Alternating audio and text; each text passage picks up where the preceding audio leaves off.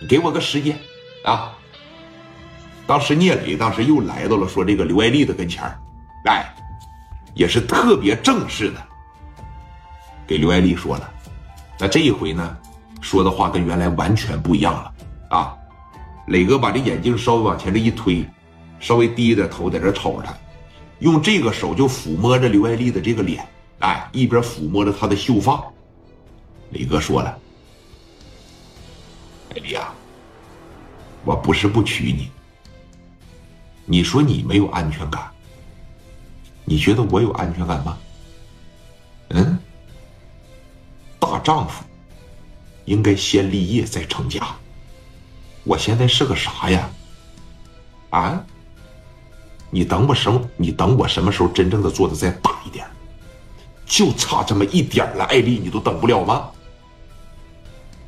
你等我说真正，我在这个地界我能站住的时候。”真正我跺一跺脚，整个青岛晃一晃的时候，我他妈风风光光的把你娶进我们老聂家，他不行吗？怎么非得在这个节骨眼上你老提这个结婚呢？那你的事业最重要呗？那我就啥也不是呗。行，那我知道了，不是。你看你这人怎么这样？那我这给你去解释不明白了呗？我就说了，就差这么一点点了。你再给我一点时间不行吗？你等我真正的大了，再成熟一点，我肯定娶你。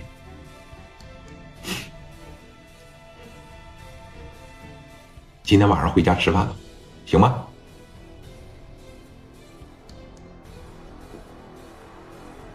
我得看看，今天晚上啊，我给你做你最爱吃的春饼，卷土豆丝儿。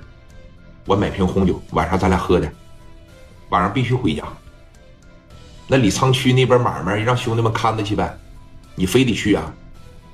一个月三十天，非得在外边应酬二十八天呢。今天晚上回来，啊，把作业啥的交上，哪也不行去了。你自个考虑吧，我走了。啊，给小包啪的一提了起来，一开门，哎，这边蒋元在这撅个大腚，哎，嫂子，你走啊？临走临走也没搭理蒋元啊！说你看磊哥从这会计屋里边一出来，这一脑袋懵。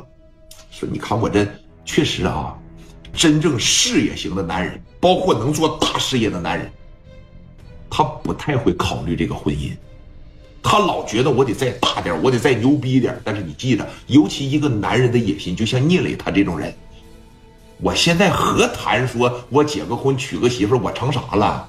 啊！我刚哪儿到哪儿啊？